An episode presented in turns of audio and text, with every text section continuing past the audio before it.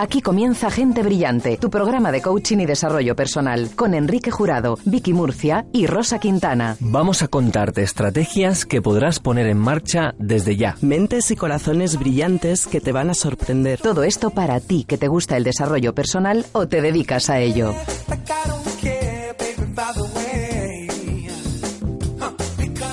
¿Qué tal? ¿Cómo estás? Bienvenido, bienvenida a una edición más de Gente Brillante, nuestro cuarto programa realizado en esta ocasión desde, iba a decir, un entorno de privilegio, pero es que así es. Estamos eh, realizando nuestro programa en Expo Coaching. Es la feria dedicada al desarrollo personal y profesional, por supuesto, porque el coaching es, eh, como Enrique Jurado, patrocinador de este programa, dice muchas veces, o, decía en su día al menos, le escuché decirlo muchas veces, es que el coaching ha venido para quedarse. Y aquí estamos, nosotras, eh, digo nosotras porque somos Vicky Murcia, ¿cómo estás? Buenos días, hoy estamos las dos sol bueno, acompañadas con un montón de invitados que vienen hoy a visitarnos. Eso es. Quien no se encuentra físicamente, pero sí en alma con nosotras, es Enrique Jurado, director de Darte Coaching y Formación Artesanal. Vicky, Vicky Murcia, es directora de este programa, directora de Gente Brillante, y hoy tenemos un programa apasionante por delante. Estamos en Expo Coaching, en el pabellón norte de IFEMA, del Centro Ferial de, de Madrid. ¿Y qué es lo que nos hemos encontrado aquí cuando hemos llegado? ¿Por estamos aquí, Vicky?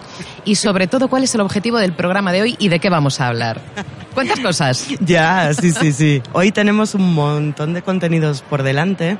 Y hemos decidido hacerlo en Expo Coaching, como ya os vinimos adelantando en programas anteriores, era un evento que no nos podíamos perder, lo teníamos en la agenda. Eh, ¿Por qué estamos aquí? Es la cita anual del sector del coaching también algunas personas del mundo del desarrollo personal. Y a nosotros nos viene muy bien para ver tendencias, cómo evoluciona el mercado, qué va pasando, hacer networking, hablar con otros profesionales muy interesantes que llevan mucho tiempo también trabajando como nosotros en este sector, intercambiar ideas, intercambiar impresiones de qué pasó el año anterior, qué viene para el próximo año y bueno, esto que lo hacíamos a, un poco a nivel particular entre nosotros, pues nos parece que es muy interesante compartirlo con todos los profesionales que nos dedicamos a este mundo y bueno, todos aquellos que estén interesados. Viernes 2, sábado 3 de febrero, esa es la cita con Expo Coaching aquí en Madrid. Profesionales que vienen, iba a decir de todas partes de España, pero realmente ya hemos visto incluso eh, ponentes de carácter internacional. Tenemos exactamente eso, ponencias, tenemos un buen número de stands que ofrecen servicios para que conozcamos, nos acerquemos aún más al mundo del desarrollo personal y profesional y nos acerquemos en este momento a presentar a quienes son todas las personas que hacen posible que, que, este programa, que Gente Brillante, llegue hasta vosotros.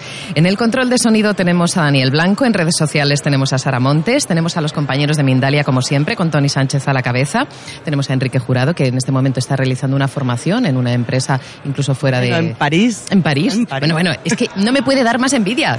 Sí. No me puede dar más envidia. Que sepa que le odio un poquito, pero bueno, compensa el amor que le tenemos y sobre todo que sabemos que siempre está pendiente de lo que sucede en el sector y además, bueno, Enrique Jurado es un referente, ¿no? Vicky, mm, tendencias para 2018, qué barbaridad, menudo concepto, qué amplio. Sí, sí, sí. ¿Qué se lleva? ¿Qué se va a Pero, llevar? Sí. ¿Qué nos trae la moda? la moda en el sector del desarrollo. En el sector del desarrollo personal, sí, sí.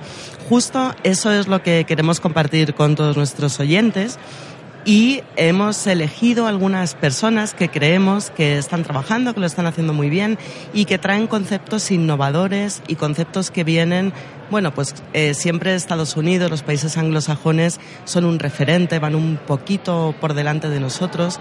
Entonces hoy vamos a hablar de qué se cuece en el mundo de las empresas, qué es esto de la compasión y también cómo empiezan a utilizar algunas empresas. Hablaremos de la metáfora, algo bueno, que empieza, empieza a escucharse hablar de ello y a lo mejor es difícil de comprender en un principio. Eh, hablaremos también de los contenidos que se consumen en este sector del desarrollo personal, hablaremos de talento, bueno, Ya veréis que tenemos un programa muy interesante por delante. Dos horas por delante eh, repletas de contenidos, de contenidos relacionados con esos temas que siempre te decimos que te van a ayudar a ser más feliz eh, en, ambos terrenos, en el personal y en el profesional.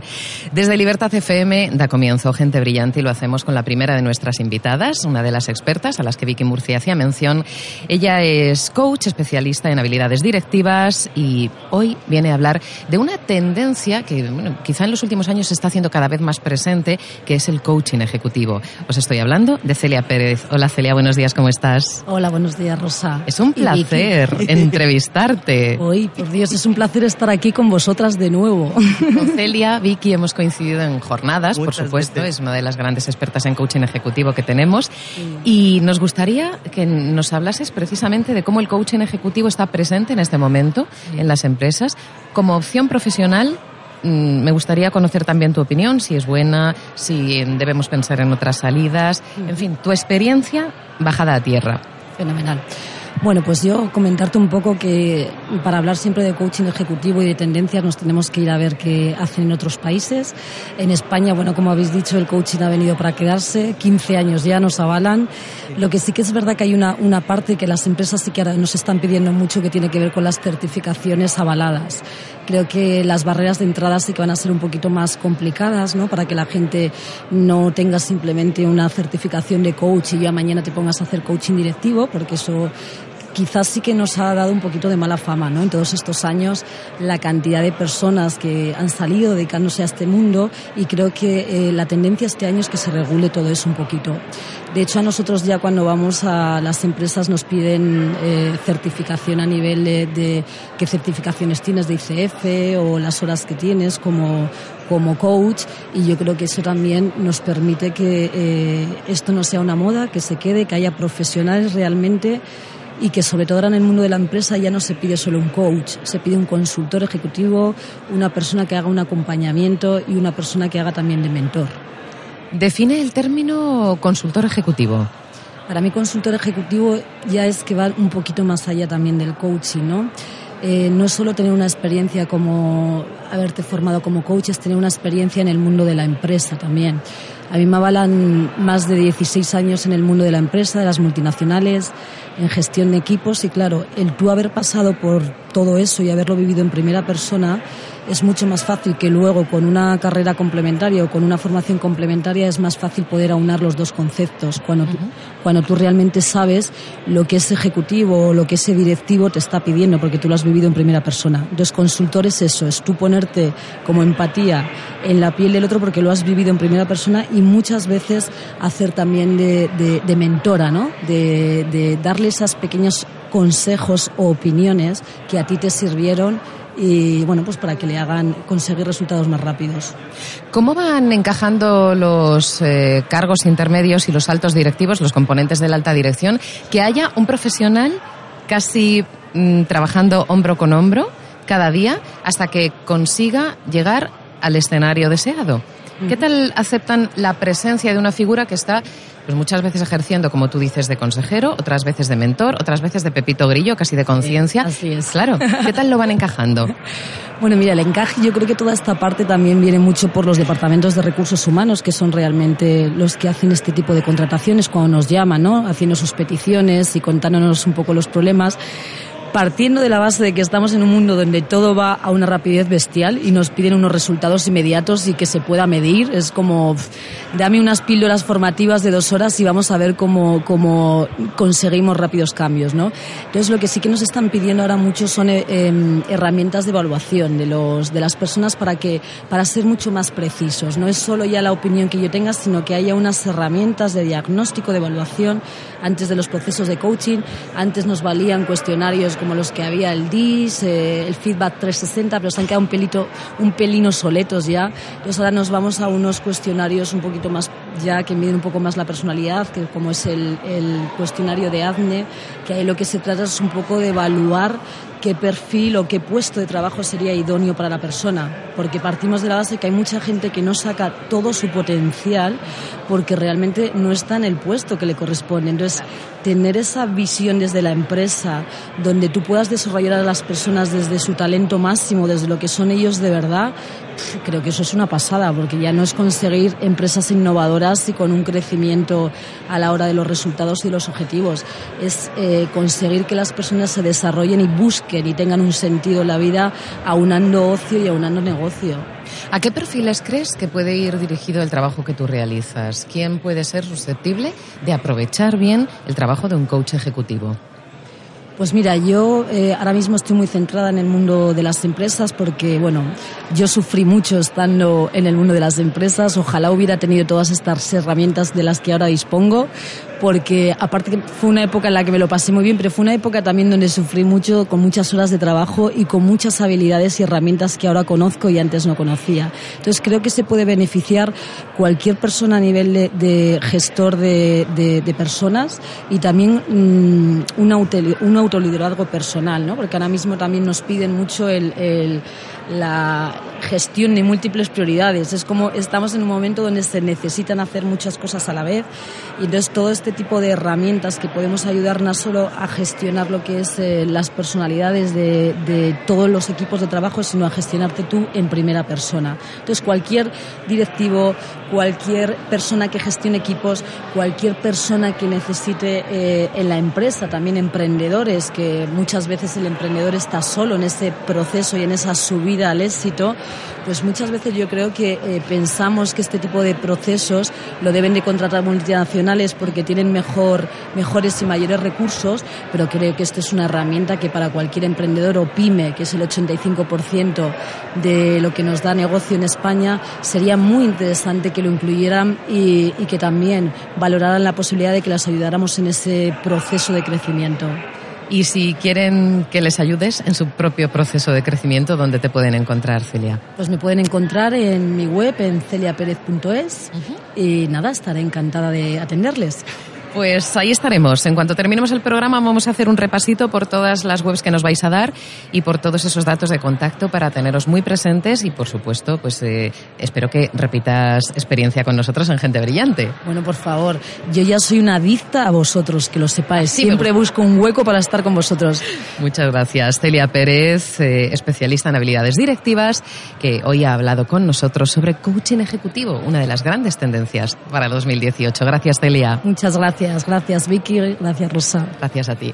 Vicky, es, eh, me encanta me encanta, bueno, primero, Celia habla estupendamente, se le entiende alto y claro, pero me gusta mucho eh, una de las cosas que ha dicho, que pensamos que el coaching ejecutivo es quizá para grandes multinacionales y el emprendedor, que está más solo que la una, muchas veces, muchísimas veces, piensa que no puede pagar este tipo de servicios. Le encantaría tener acceso a ellos, pero, pero piensa que no es para, para él. Y no es así el coaching ejecutivo es para todo el mundo. Para todo el mundo. Que quiere progresar en el mundo ejecutivo, ¿no? Sí, sí, realmente. Ha dicho Celia además una cosa que nosotros lo comentamos mucho en clase y es que eh, se profesionaliza el sector en el sentido de que los coaches cada vez tienen formaciones de más horas, más avaladas, con mayor peso, pero se profesionaliza el cliente también. Cada vez sabe más qué es el coaching, qué es la inteligencia emocional, qué es la PNL y qué es lo que compra. Es verdad. Entonces ya no vale cualquier cosa. Ahora vas a un cliente, tienes que ir bien preparado porque él ya sabe lo que, lo que le estás vendiendo y ya entiende. Y eso aumenta la calidad tanto del servicio como de las formaciones, como de, los coaches que hay en el mercado. Está claro que eh, cuanto más información tengamos como usuarios, mucho mejor vamos a elegir. En el mercado existe múltiple oferta, pero sí que es cierto que mm, debemos ir a la oferta cualificada. Mm, Celia decía que se impone la tendencia de una certificación ya más a nivel profundo, a nivel horas de vuelo y demás.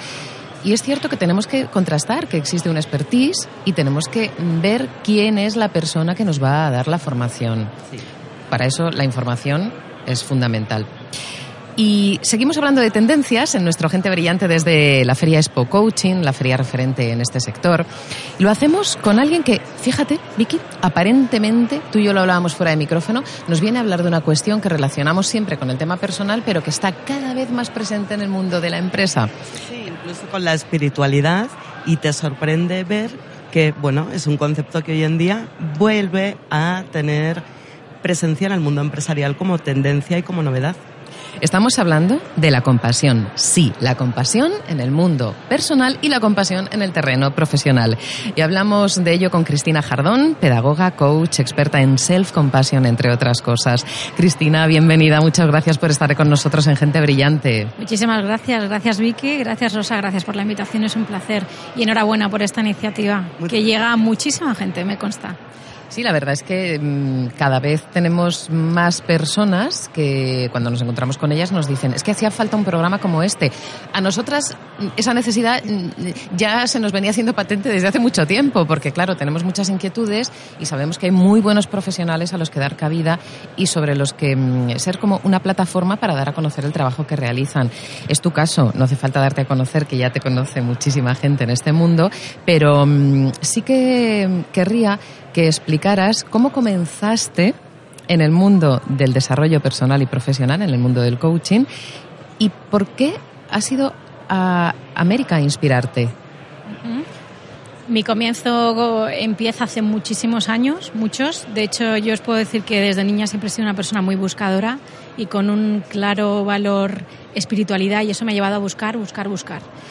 Y, a nivel personal, dos cataclismos personales, dos crisis gordas, me llevaron a parar muy en seco y a plantearme hacer una mirada interna muy profunda de quién soy yo, de dónde vengo y hacia dónde voy, y sobre todo cuál es mi, propósito de vida. El valor trascendencia para mí es muy importante.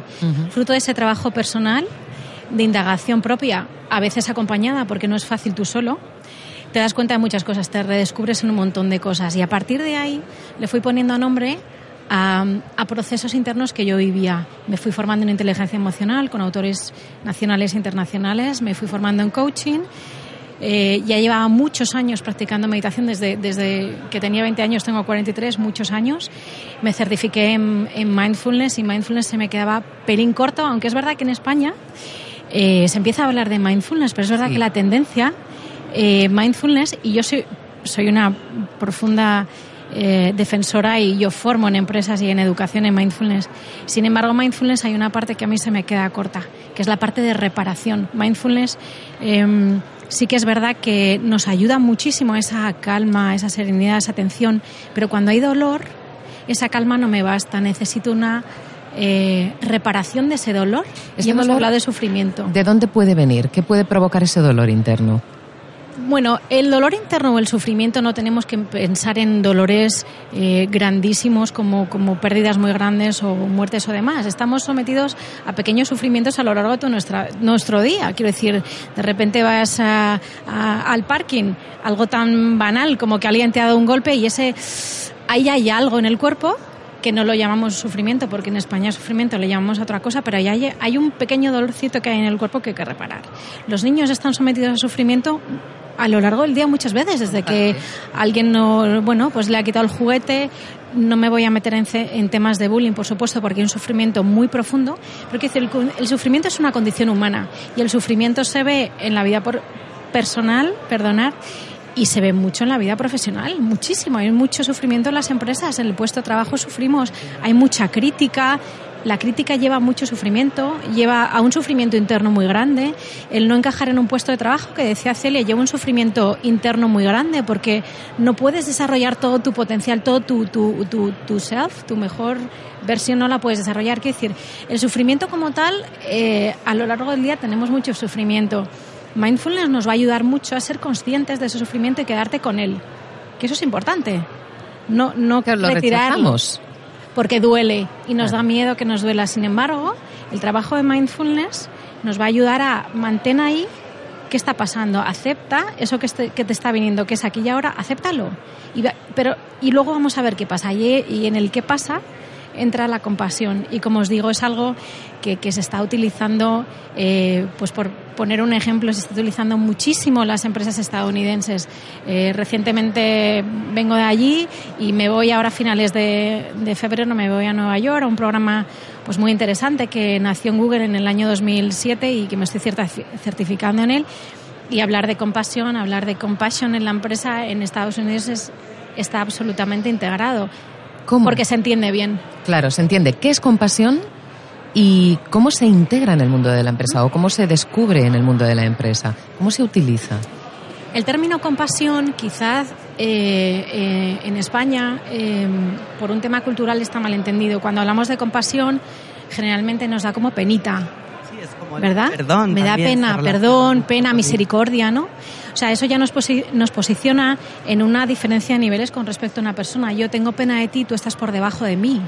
Sin embargo, compasión, el término compasión, el término compasión tiene dos partes, que es compasión que es con todo mi amor, con todo mi amor, no de pena, sino me pongo a tu, a, tu mismo nivel y con todo mi amor te deseo internamente eh, no solo buenos deseos, sino de verdad poder motivarme a ayudarte en ese sufrimiento X que estás teniendo, pequeño, grande, eh, largo o corto. Por tanto, el término compasión, como se utiliza en las empresas, como yo lo utilizo ya en España, yo lo estoy utilizando pues en mis clases, en mis cursos, en las clases en, las escuelas de negocio donde estoy, a la Complutense y en las empresas a las que voy, yo integro compasión explicando primero qué es, lo utilizamos en la relación con los demás en la relación a mí me con llamó mucho la atención cuando hablé contigo sobre este tema de la compasión, me hablaste de compasión y liderazgo. Absolutamente. Y me pareció algo que a priori contradictorio incluso. Claro. Absolutamente. Cuéntanos un poco esto como casa. Absolutamente. Mirad, eh, el liderazgo igualmente se ha podido malinterpretar durante muchos años. El liderazgo no tiene por qué ser un liderazgo directivo el liderazgo y por eso casa también liderazgo con coaching, porque el liderazgo es guiar, es ayudar, es iluminar, es hacer brillar al otro. ¿sí? Si yo te quiero hacer brillar, no te puedo pisar. Yo te voy a dar todo mi amor para ayudarte en tu camino a tu propio desarrollo. Por tanto, el liderazgo compasivo, que así se utiliza en Estados Unidos, Compassionate Leadership, el primero que ha hablado, uno de los que ha hablado de esto es el CEO de LinkedIn, que hay un vídeo fantástico de Jeff colgado en la red, Compassionate Leadership, y habla de cómo ese liderazgo compasivo lo que va a hacer es ayudar al otro, utilizando herramientas como el coaching también, ayudar al otro a sacar lo mejor, a sacar su potencial, a que el otro tenga su propósito de vida en el trabajo y que el trabajo es un lugar de crecimiento personal. ¿Por qué no? Es que, no, es que va de la mano. Y además como decía muy bien Celia, yo trabajo mucho la parte del self, ¿no? La parte de primero tú para después mostrar al mundo. Primero tu trabajo interior y desde ahí luego sacas al mundo. No, hay lo uno sin lo otro. El líder que va a trabajar con pasión es que porque primero ha trabajado su autocompasión y ha dejado esa crítica a un lado y ha sido capaz de darse desde cariño, comprensión, amor y luego mejora de objetivos, por supuesto. La compasión no significa que todo vale, significa que hay una reparación y que pongo todo mi amor en la relación con los demás y que doy a los demás la opción de que se desarrollen en ese clima de amor, no en un clima de crítica, de dirección, etc. etc. Cristina, mm, mm, hay una cuestión que a mí me preocupa, sobre todo cuando impartimos formaciones en empresas, que mm, la gente a quienes te diriges, cuando hablas, en tus talleres, en tus cursos, en muchas ocasiones tiene prejuicio a evidenciar alguna flaqueza en lo personal porque piensan que van a perder imagen frente pues, eh, a las personas que dirigen y demás. ¿Cómo se puede integrar? Porque realmente somos una misma persona para todo. La misma persona que está dirigiendo un equipo es la misma persona que viene de su casa con toda la problemática que pueda eh, traer de allí, ¿no? Y con toda la felicidad también, pero cuando hay sufrimiento también lo trae incorporado. ¿Tenemos que evidenciar en un entorno profesional lo que nos pasa por dentro? ¿Lo recomiendas? ¿No lo recomiendas? ¿Cómo podemos trabajarlo? Bueno, meterme en recomendaciones yo creo que me meto en un charco, ¿no? Porque eso también hay una libertad personal de cada uno de sentirse cuando cree que tiene que abrirse. No puede escoger a una persona y abrirla, se tiene que abrir por ella misma. Ahora bien, lo que sí que recomendamos es que abrirse poco a poco, quizá primero a nivel particular y en un momento dado a nivel grupal, que no suele ser en empresa y en directivos no va a ser, a nivel grupal no va a ser, va a ser a nivel individual. Sí que esa apertura hacia lo que me está pasando y por qué me está pasando y cómo resolverlo y, cómo darme eh, esa oportunidad de sentirlo, de sentirme reparado, de repararme a mí mismo, eso sin duda va a ayudar en cosas tan, bueno, tan... Em, como diría, tan, tan del día a día de la empresa como es el rendimiento. O sea, yo no puedo rendir bien si yo no estoy bien. Esto es la base de cualquier programa de, de well-being que yo trabajo, de bienestar. Las personas trabajamos bien y trabajamos en bienestar, trabajamos bien y trabajamos dando nuestro mejor yo cuando, cuando nos sentimos bien, no solo físicamente, que también, sino, es importante. que también es importante, sino físicamente, emocional y mentalmente, porque mis analíticas pueden dar un unos niveles perfectos, pero yo estar desmotivado en el trabajo, ¿ahí qué pasa? Yo no estoy, no estoy en mi bienestar. Por tanto, esa apertura ah, es una, como digo, es una, es una limpieza interna, no es una mirada interna, es abrir el armario interno de las emociones, es abrir las ventanas de mi casa emocionalmente hablando para sacar aquello que me preocupa y para aliviarlo. Sacarlo y aliviarlo. No, no tiene sentido sacarlo sin aliviarlo, claro. Has hablado de alguno de los programas que tú realizas, que desarrollas en empresa. ¿Cuáles son mm, mencionados y una breve pincelada en qué consisten? Verás, eh, aunque yo parto de programas estándar o programas propios, es verdad que cada cliente tiene su propia necesidad. ¿eh? Entonces, hablar de varios programas, pues tengo un programa que se llama Wellbeing en las organizaciones, que claramente es de bienestar, otro programa que puede ser Mindfulness at Work, que es como trabajar de, en esa calma, en esa serenidad, en esa atención. Eh, el programa en el que me estoy formando para traer para España, que va a ser Search Inside Yourself, que ya el nombre dice, ¿no? Pero en cualquier caso, siempre trabajo sobre unas temáticas, que es una inteligencia emocional, mindfulness, compasión, self-compassion, y a partir de ahí, en función de la empresa o del cliente, construimos. Construimos juntos primero se escucha también el, el, dolor y la demanda ese cliente y construimos juntos, claro. Para buscar la solución, claro, efectivamente. Cristina Jardón, pedagoga, coach, experta en self-compassion y fijaos, todas las formaciones que va a acercar en breve al mundo de la empresa y también a título individual, imagino que se puede aplicar, ¿no? Absolutamente. Cristina, muchísimas gracias y que desarrolles con el éxito al que nos vienes teniendo acostumbrados estos nuevos programas. Muchísimas gracias, Rosa. gracias. gracias. Vicky, otra de las tendencias, fíjate, hemos hablado coaching ejecutivo fundamental, hemos hablado de compasión, que a priori no la encajábamos muy bien, vamos, hablo por mí, hablo en plural majestático, pero hablo por mí, no la encajábamos muy bien en el mundo de la empresa, pero ahí está, tiene su hueco, tiene todo el sentido del mundo, tiene su porqué y sobre todo tiene eh, una aplicación muy práctica. Y otra de las tendencias que ya llevamos tiempo sabiendo sobre PNL, programación neurolingüística. De hecho, es una de las especialidades que se trabajan en Darte Coaching y formación sí, artesanal. Exactamente. Uh -huh. Además, tenemos la grandísima fortuna de poder aprender directamente con Frank Puselic, que es una de las personas que crearon la PNL, que estuvo integrado en todas las investigaciones, estudios, experimentos que se hicieron hasta que se codificó y se creó la metodología eh, con la que se trabaja la programación neurolingüística.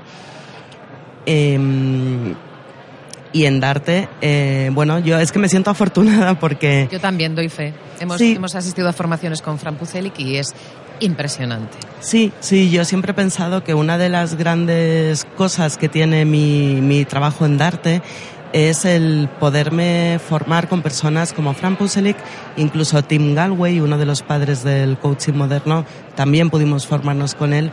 Y bueno, realmente eso es algo excepcional, que no en todas las disciplinas te enseña la persona que crea una corriente de pensamiento. Eso es una suerte infinita. Es ir a la fuente, sí. es ir al origen. Ir al origen, sí. Y te lo explican de una forma que la comprensión es mucho mayor, el nivel de integración es mucho mayor. Y en Darte tenemos esa suerte, Fran Puselic viene todos los años, hacemos eh, las, los tres niveles completos, Practitioner, Master y Trainer en programación neurolingüística. Cierto, creo que debemos dar los datos de contacto por si alguien se está planteando en este momento ampliar su formación o iniciarse o continuar en el mundo del desarrollo personal, del coaching y todas estas disciplinas que siempre comentamos en Gente Brillante. ¿Dónde está Darte? Sí, Darte está en la calle Albazán 38, en la primera planta en Madrid, muy cerquita del metro de Suances, por esa zona y toda la información la pueden consultar en www.darteformación.es. Y si alguien quiere preguntarnos alguna cosa sobre el programa o sobre lo que sea, o sugerir, proponer y demás, tenemos nuestro WhatsApp del programa que es, venga, apunta, 659 37 58 41 659 37 58 41 estaremos encantados de leer todo aquello que nos mandes a través de esta vía de vía WhatsApp. Y sobre PNL, programación neurolingüística, una de las cuestiones eh, que más destacan, si hablamos de PNL, es el uso del lenguaje, claro. Obviamente es la base, como el uso del lenguaje modifica eh, tu cerebro, tu pensamiento, tu mundo, la estructura de cómo ves el mundo, en definitiva. Un gran experto en el uso del lenguaje y también en el uso de la metáfora, que ya veremos cómo podemos hilar ambos conceptos, es nuestro siguiente invitado. Hablamos de tendencias en el mundo del coaching con Gonza Quintana, escritor y coach. Gonza, bienvenido, ¿cómo estás? Buenos días. ¿Cómo están? Buenos días, Vicky y Rosa. Encantadísimas de, de, recibirte. Yo no te conocía personalmente, pero evidentemente las referencias que tenía eran inmejorables.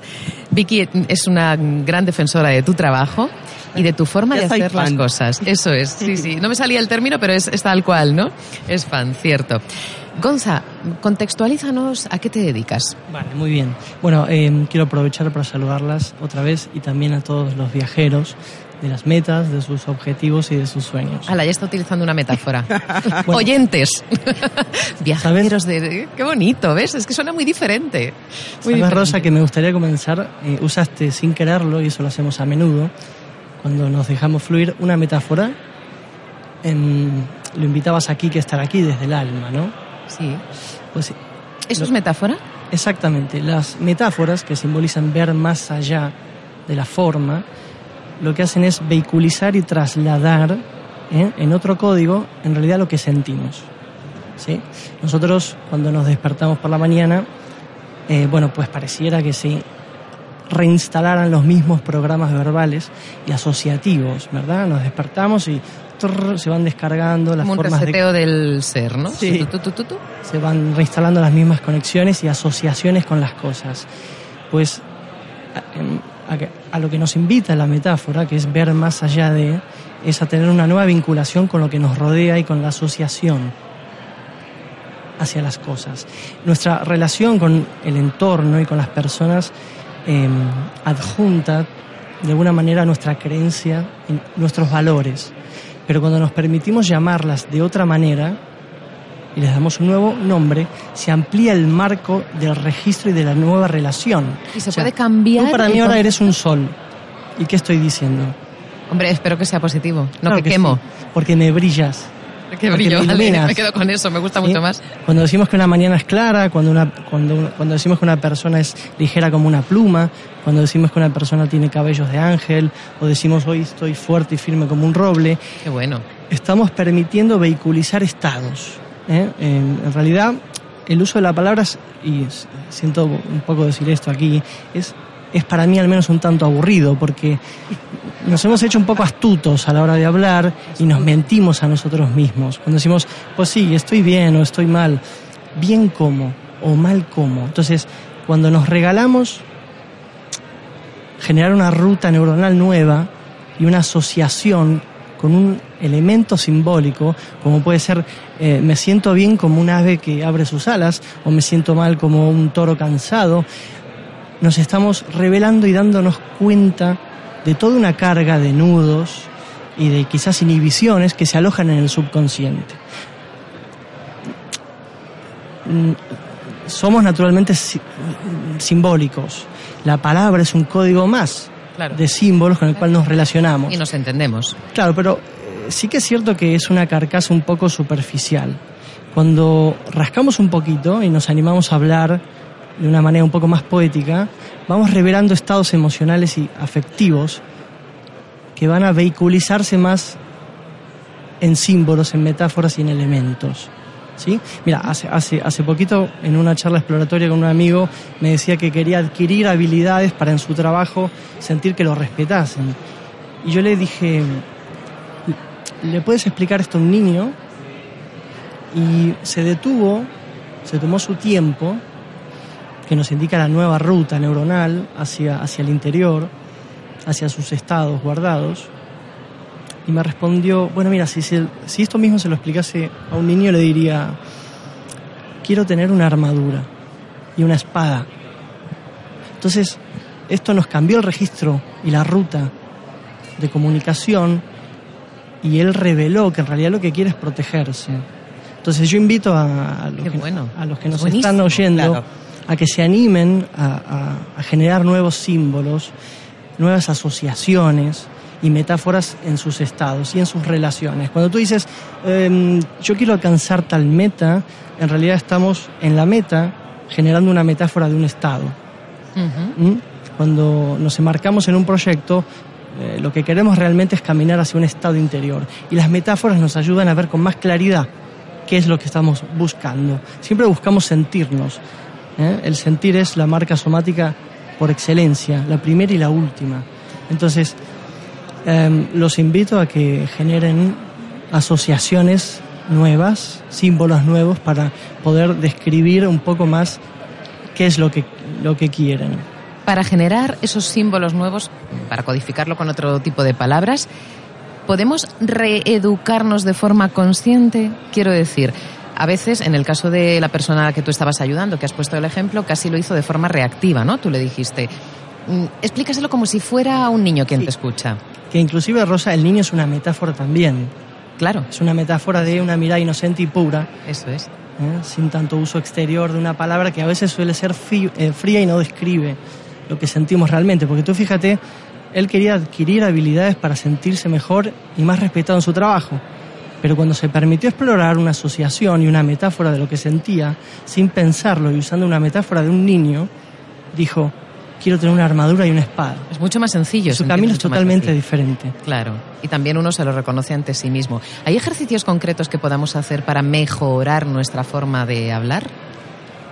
Bueno, pues, bueno, eh, ante todo escucharse a sí mismos, eh, escribir también. No es lo mismo escribir una meta que decirla. ¿eh? No es lo mismo generar un proyecto mm, en otro código de lenguajes. Cuando pintamos cuando cantamos y cuando escribimos nos encontramos con bueno, un, nuevo registro, un nuevo parámetro y un nuevo mapa bueno, pues personal. Entonces yo invito a la gente a que mm, describa sus metas o sus objetivos escribiéndolos o cantándolos. Si tú dirías, eh, si tu objetivo de este año fuese una canción, ¿cuál sería? ¿Quieres que te lo diga? Bueno, vamos. ¿Cuál sería? Buscando en el baúl de los recuerdos. sí, esa sería la canción. Venga, es la primera que me ha venido. Pues muy bien, pues ahí seguramente si tú exploras, en esa canción encontrarás conexiones con lo que realmente quieres experimentar este año.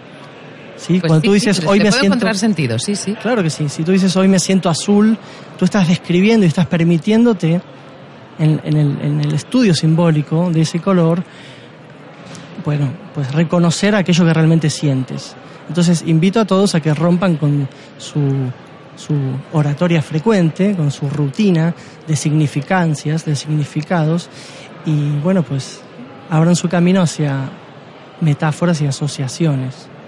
Mira, un ejemplo muy corto. Hace unos años le preguntaba a Lucas, mi hijo, eh, ¿qué sentís, Lucas, sobre todo esto de los techos, las casas, los bancos? ¿Lo entendés? Eh, ¿Tú entiendes qué es esto de la crisis? Y él me decía... ¿Años que tenía Lucas en ese momento? Siete años. Íbamos en el coche. Casi me lo preguntas a mí, no te sé responder. y le dije, Lu, ¿esto, esto de la crisis vos lo comprendés? Y me dijo, bueno, sí, tiene que ver con, con la gente que se queda sin techo. Vale, muy bien. Cuando él vuelve a casa, me encuentro narrándole una historia para que él comprenda todo este proceso de lo que se ha vivido, ¿no?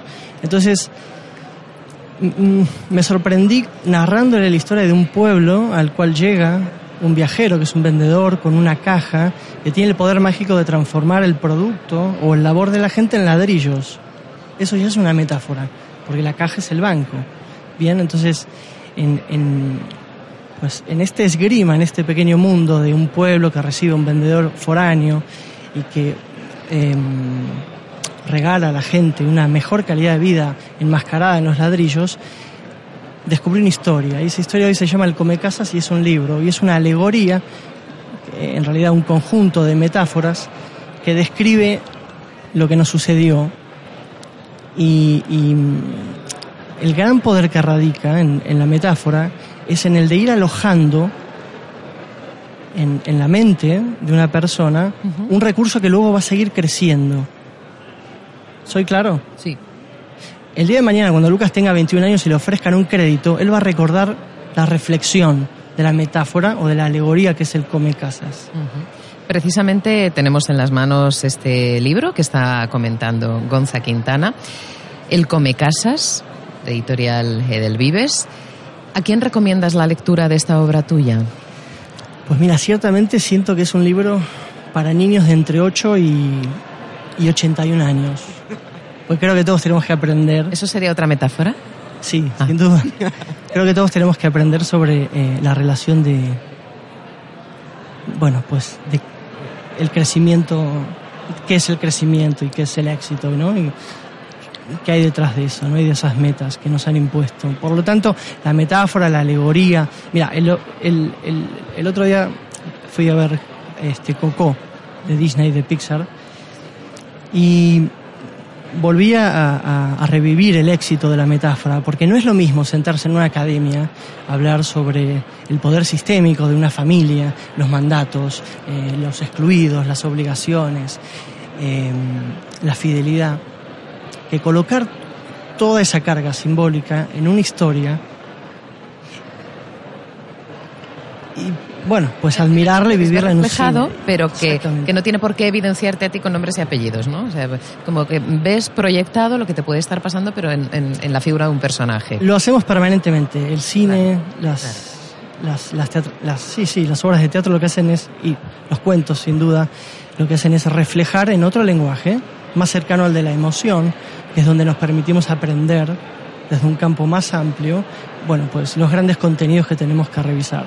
Gonza, desde que estás sentado en nuestra mesa, en Gente Brillante, estoy intentando pararme a pensar o par- pararme a, a- a evaluar cómo estamos hablando y creo que estamos todo el rato utilizando metáforas. Lo hacemos sin darnos cuenta y eso es muy Todo el sano. rato. Muy sano.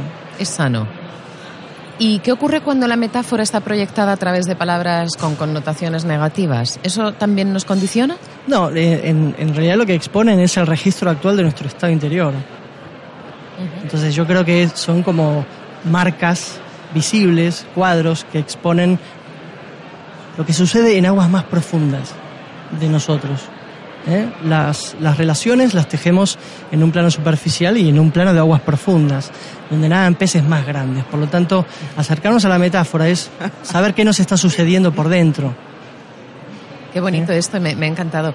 Aguas más profundas donde nadan peces más grandes. Es así, sí, sí, sí, sí.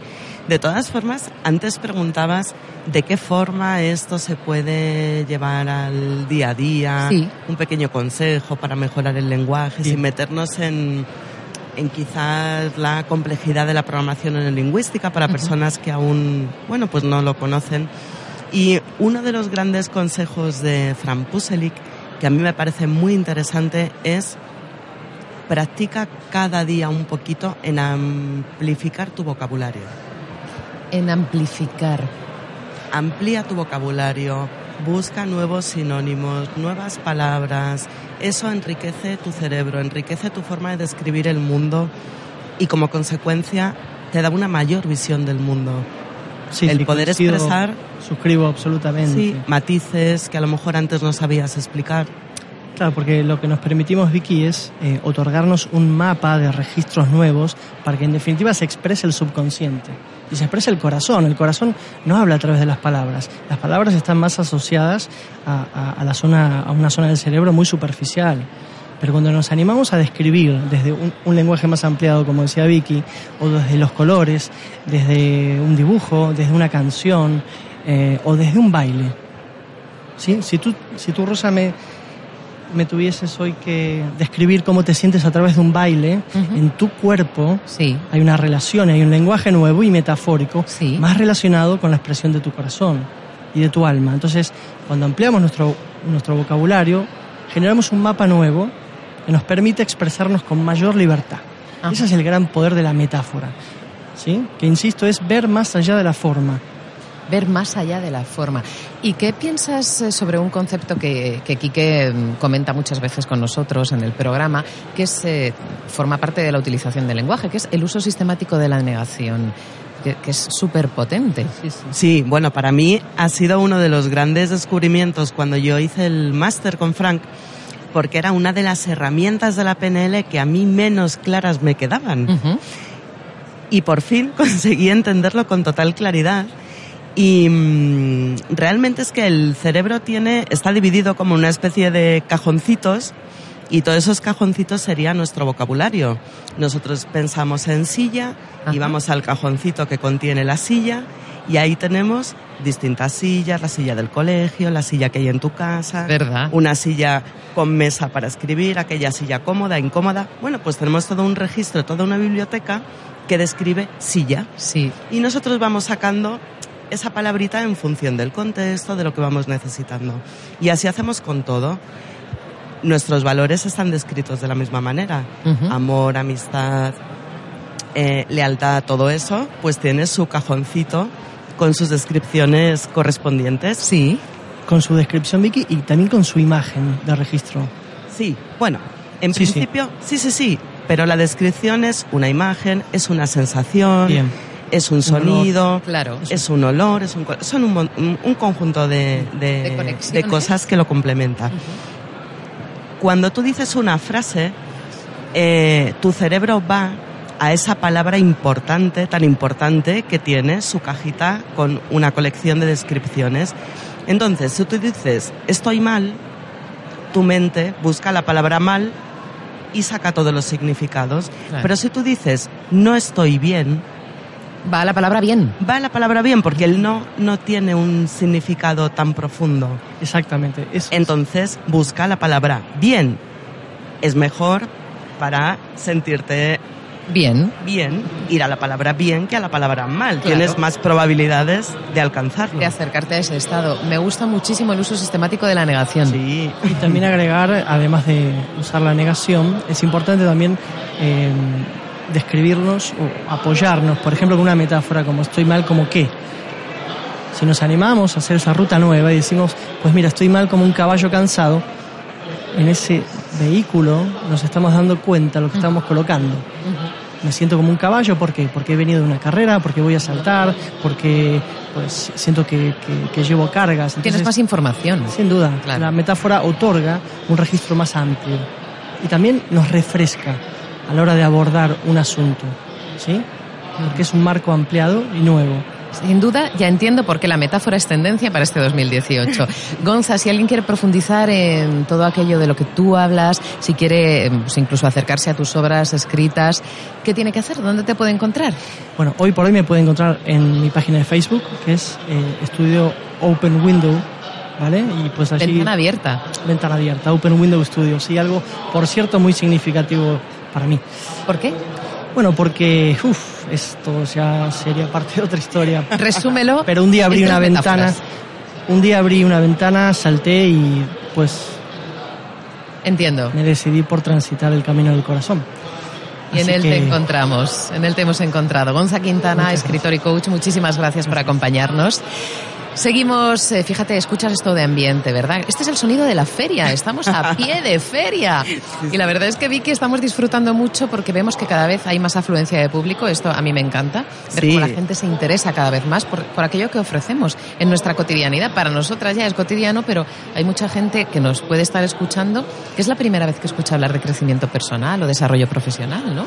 Sí, bueno, y de hecho, aquí un poquito en el backstage, pues tenemos amigos, conocidos, compañeros de, de todo este mundo en el que nos movemos, que pasan de vez en cuando, nos veréis que estamos con la manita saludando a muchas personas. Claro. Sí, sí, sí, muy contentos de reencontrarnos. de reencontrarnos, es verdad, y de ofrecer, eh, vamos, en riguroso tiempo real todo aquello que está pasando, porque la gente que nos está viendo a través de Mindalia Televisión ve que nos levantamos, nos sentamos, dejamos Sí, sí. hueco, decimos adiós, se nos cae un el móvil, un invitado, que estoy atascado, que no llego. Exacto, todo, todo, todo es tal cual eh, lo estás viendo, así es.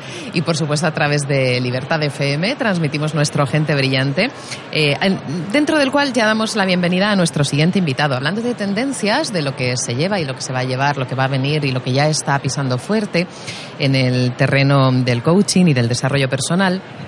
No podemos olvidar a un gran colectivo que es iba a decir nuestro futuro, pero que, que es ya nuestro presente, que son los adolescentes, Sí, los jóvenes. luego. Tenemos una sección que es coaching solidario, en el que damos cabida a proyectos que están relacionados con trascender. Bueno, todo el programa está relacionado con esto, pero cuando son iniciativas sociales, iniciativas que abarcan eh, al conjunto entero de la sociedad, que quieren mejorar el mundo a través muchas veces de un trabajo desinteresado, este es el objetivo que pretendemos poner en valor desde nuestra sección Coaching Solidario. ¿Y hoy a quién tenemos con nosotros? Bueno, pues hoy tenemos a un gran profesional y, gran amigo, porque realmente los que estamos sentados en esta mesa, al final, bueno, pues como decíamos en otros programas, se acaban estableciendo unas relaciones que muy buena sintonía. A mí me encanta el trabajo que hace Paco Rivero. Él está al frente de una parte de la Fundación Promete, de los campus Promete, y hablábamos el otro día acerca de mm, cierta mm, desesperanza que está surgiendo en los adolescentes hacia el futuro, hacia sus capacidades, cómo se van a enfrentar a la vida. Y realmente la Fundación Promete son expertos en eso, en el talento, el talento adolescente, cómo enseñarles cuáles son sus capacidades, sus talentos, cómo explotarlos. Pero bueno, ¿quién mejor que Paco para hablarnos de eso? La misión de Fundación Promete, una de ellas al menos, es la de promover, como dice Vicky, el talento de, en este caso, de los adolescentes y jóvenes, pero realmente de todas las personas, porque esto tiene calado social. Y lo hacen a través de proyectos de innovación educativa y, como acabo de mencionar, social. Paco Rivero, director de Desarrollo Institucional y Campus Promete y Voluntariado en Fundación Promete. Gracias por estar con nosotros. ¿Qué tal? Buenas tardes. Muchas gracias a vosotros no sé si soy buen profesional, pero de luego muy buen amigo, sí que me siento de ellos y agradecido de estar aquí con vosotros. Desde luego, gente brillante eres, porque mm, estamos metidos todos en el mismo programa, así que gente brillante eres ya. Bueno, bienvenido al mundo de la gente brillante. Lo aceptamos. muy bien. Paco, Fundación Promete, ¿a qué se dedica? Pues Fundación Promete se dedica, nosotros somos una fundación que nació en el año 2003 y que eh, nos dedicamos a investigar. Eh, pero con una investigación en acción, que esto nos define. No nos quedamos en el papel, ya sabes que todas las, ideas sobre un papel funcionan muy bien, pero luego hay que realizarlas, ¿no? Y nos define la acción. Nosotros eh, estamos convencidos desde hace mucho tiempo de algo de lo que seguro que estamos convencidos todos, y es que eh, tenemos que avanzar hacia un nuevo paradigma educativo, hacia un nuevo sistema educativo, y la Fundación se dedica a investigar cómo podrían ser esos nuevos entornos eh, desde esa idea de promover un mayor y, mejor desarrollo del talento de todas las personas. Al final, he escuchado a Gonzalo justo al final, que acaba de llegar corriendo, y él decía pues que abrió una ventana y que, se tiró, ¿no? Open window. ¿eh? Open window. Eso es, ¿no? Entonces, al final, eh, la educación es esto, ¿no? Si, si tenemos una, cerrana, una, una habitación, una ventana cerrada, al final todo huele mal, todo no, no, no, no entra al aire, no ves algo nuevo y de pronto abres una ventana ¿no? y ves que hay cosas fuera, que hay unas nuevas posibilidades y que hay una, una gran, esa gran posibilidad de, crecer. ¿no? Entonces al final es esto. ¿no? Nosotros generamos nuevos entornos para demostrar que si, las, si, si ponemos en el centro el proceso del aprendizaje a las personas, se desarrollan más y mejor. ¿Cómo están los adolescentes y los jóvenes actualmente en nuestro país? Vicky ha mencionado el término desesperanza. Y, hombre, sí que es cierto que a veces nos hemos encontrado con perfiles que sí que lo evidenciaban, ¿no? En cambio, otras veces dices, no, pero si la juventud tiene mucha fuerza y hace muchas cosas buenas, lo que pasa que solamente se escucha hablar de lo menos positivo. Tú que estás trabajando todos los días con ellos, desde Fundación Promete, ¿qué es lo que encontráis? Pues bueno, eh, evidentemente nos encontramos un poco de todo, ¿no? Hay un poco de todo yo te puedo hablar de lo que nos encontramos nosotros en nuestros proyectos sobre todo. Eh, en Campus Promete vienen chavales entre 8 y 18 años que tienen realmente mm, muchas ganas de, demostrar quiénes son, de desarrollar su talento, de hacer actividades y, lo único que, tienen que encontrar ese sitio, ese momento y tenemos que facilitárselo.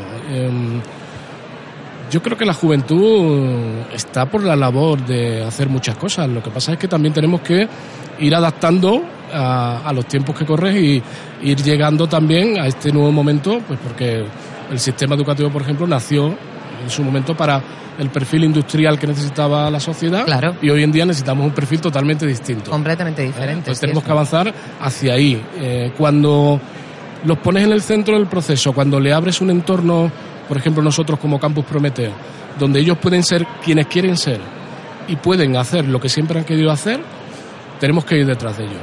¿Qué es lo que suelen querer hacer los jóvenes? Pues eh, te sorprenderías. Hay ocho áreas de conocimiento donde vienen a desarrollar proyectos desde la palabra, eh, artes escénicas, música, ciencia, tecnología, robótica, videojuegos, eh, cortos de, sobre todo de miedo, les gustan mucho los cortos de miedo, ¿no? En estas edades, eh, y vienen realmente a hacer eso que, que de pronto parece que no tiene tanta importancia en su día a día, pero que para ellos es súper importante. Al final es ponerle una zanahoria delante para que buscando esa cosa que a ellos les gusta, los metamos en un ciclo de desarrollo personal que Fundación Promete ha creado, es una metodología con la que trabajamos y donde los chavales se desarrollan continuamente y en cinco días eh, pasan cosas muy bastante impresionantes. ¿Cinco días dura el campus? campus dura cinco días. Puedes venir a desarrollar, eh, bueno, el de Madrid, que se desarrolla del 1 al 15 de julio en el Colegio de la Medalla Osuna de Madrid. Los chavales pueden venir una o las dos semanas, pero cada semana es un proyecto personal publicable, y esto es algo también que nos define, distinto. ¿eh? Porque una vez que han soñado qué quieren hacer y que lo han hecho, hay un espacio nocturno cada día, un show final, donde delante de unas 200, 300 personas se suben a un escenario a compartir quiénes son y qué han venido a hacer a campus. Impresionante, porque quizá uno de los talentos que están latentes en todas las personas, pero que no se trabajan de forma habitual, quiero decir, es la capacidad de improvisar, la oratoria, que es fundamental para tener cierto éxito en la vida, porque si no sabes comunicar cómo te sientes, lo que antes comenzaba, eh, comentaba Gonza, ¿no? Y hemos también, eh, ha estado latente a lo largo de todo el programa, si no sabes comunicar cómo te sientes y qué es lo que quieres conseguir y cuáles son las herramientas que tienes y los recursos para conseguirlo, difícilmente vas a poder encauzar ningún proyecto, ni ahora ni en el futuro. Por eso está, me parece que es una iniciativa estupenda para no solo capacitarles, no solo em, hacer que afloren los talentos que tienen nuestros jóvenes y adolescentes, sino que además les hacéis salir de su zona de confort para que expliquen y cuenten al mundo al que se van a enfrentar en ese momento, ante su auditorio en este caso, cuál es el proyecto que están desarrollando. ¿Cómo mm, suelen reaccionar?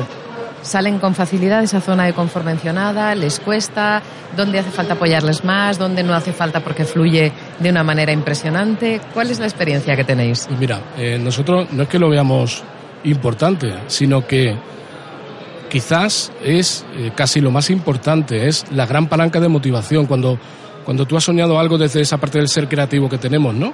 Y lo has hecho desde esa parte del ser emprendedor, eh, hacerse aprende haciendo, cuando eres capaz de mostrar a los demás lo que sucede y cuando sientes esa experiencia de éxito merecido, es la gran palanca de motivación para atrever y ahora que me atrevo, ¿no?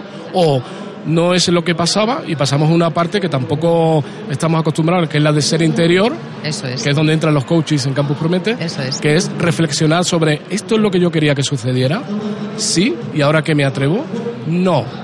Quería hacer un monólogo, la gente no se ha reído, el robot no ha bailado, vale, ¿y qué vas a hacer tú con, tu idea y tu proyecto para volver a desarrollarlo, ¿no? Esa parte del ser interior, de autocrítica, de encontrarte contigo mismo y esto es muy importante, ¿no? Y nos sorprenderíamos de nuevo cuando eh, chavales con 8 o 9 años pues no tienen ningún pudor, eh, vienen limpios. Claro. Eh, ten en cuenta que jugamos también con una ventaja y es, claro, con una ventaja y una desventaja. Una ventaja es que vienen a contar quiénes son ellos, por lo tanto se lo saben. Es fácil para ellos. Pero, ojo, ¿eh? desnudarte delante del público a contar eh, tu idea, pues también es complicado, ¿no? Para eso, bueno, y para muchas más cosas, nosotros tenemos un gimnasio de desarrollo personal dentro del campus. En ese necesario cambio de modelo educativo, entendemos que eh, al final el profesor tiene que seguir siendo una persona muy importante dentro del aula, pero tienen que tener nuevas herramientas, tiene que tener herramientas del coaching, de la PNL, inteligencia emocional y tenemos que permitir, el sistema tiene que formarlo y permitirlo que se convierta en un profesor coach. Mientras que esto sucede, nosotros incorporamos un grupo bastante amplio de coaches que vienen de manera voluntaria, en su gran mayoría el año pasado de Darte Coaching. Sí. Vienen a como hacer unas prácticas a Campus Promete y son las personas que eh, se dedican durante toda la semana a acompañar el desarrollo personal, el desarrollo personal, el desarrollo emocional, la motivación, a acompañarlos hasta que salen al escenario, a recepcionarlos cuando ya salen del escenario. O sea, están acompañándole continuamente para que la experiencia sea realmente de éxito merecido. Por último, me gustaría saber tu opinión, que es el de Fundación, es la de Fundación Promete, acerca del paradigma educativo. ¿Necesitamos un cambio en nuestras formas de educar o consideras que está bien y que lleva una evolución adecuada? Bueno, eh, nosotros esto además eh, lo dejamos bastante claro en nuestra página web www.promete.org. Hay un dossier descargable y gratuito de todas nuestras ideas, de todo lo que piensa Fundación Promete, de todo lo que hace Fundación Promete y como lo vemos, evidentemente eh, el modelo educativo nació en su momento para la era industrial. Estamos en un momento totalmente distinto.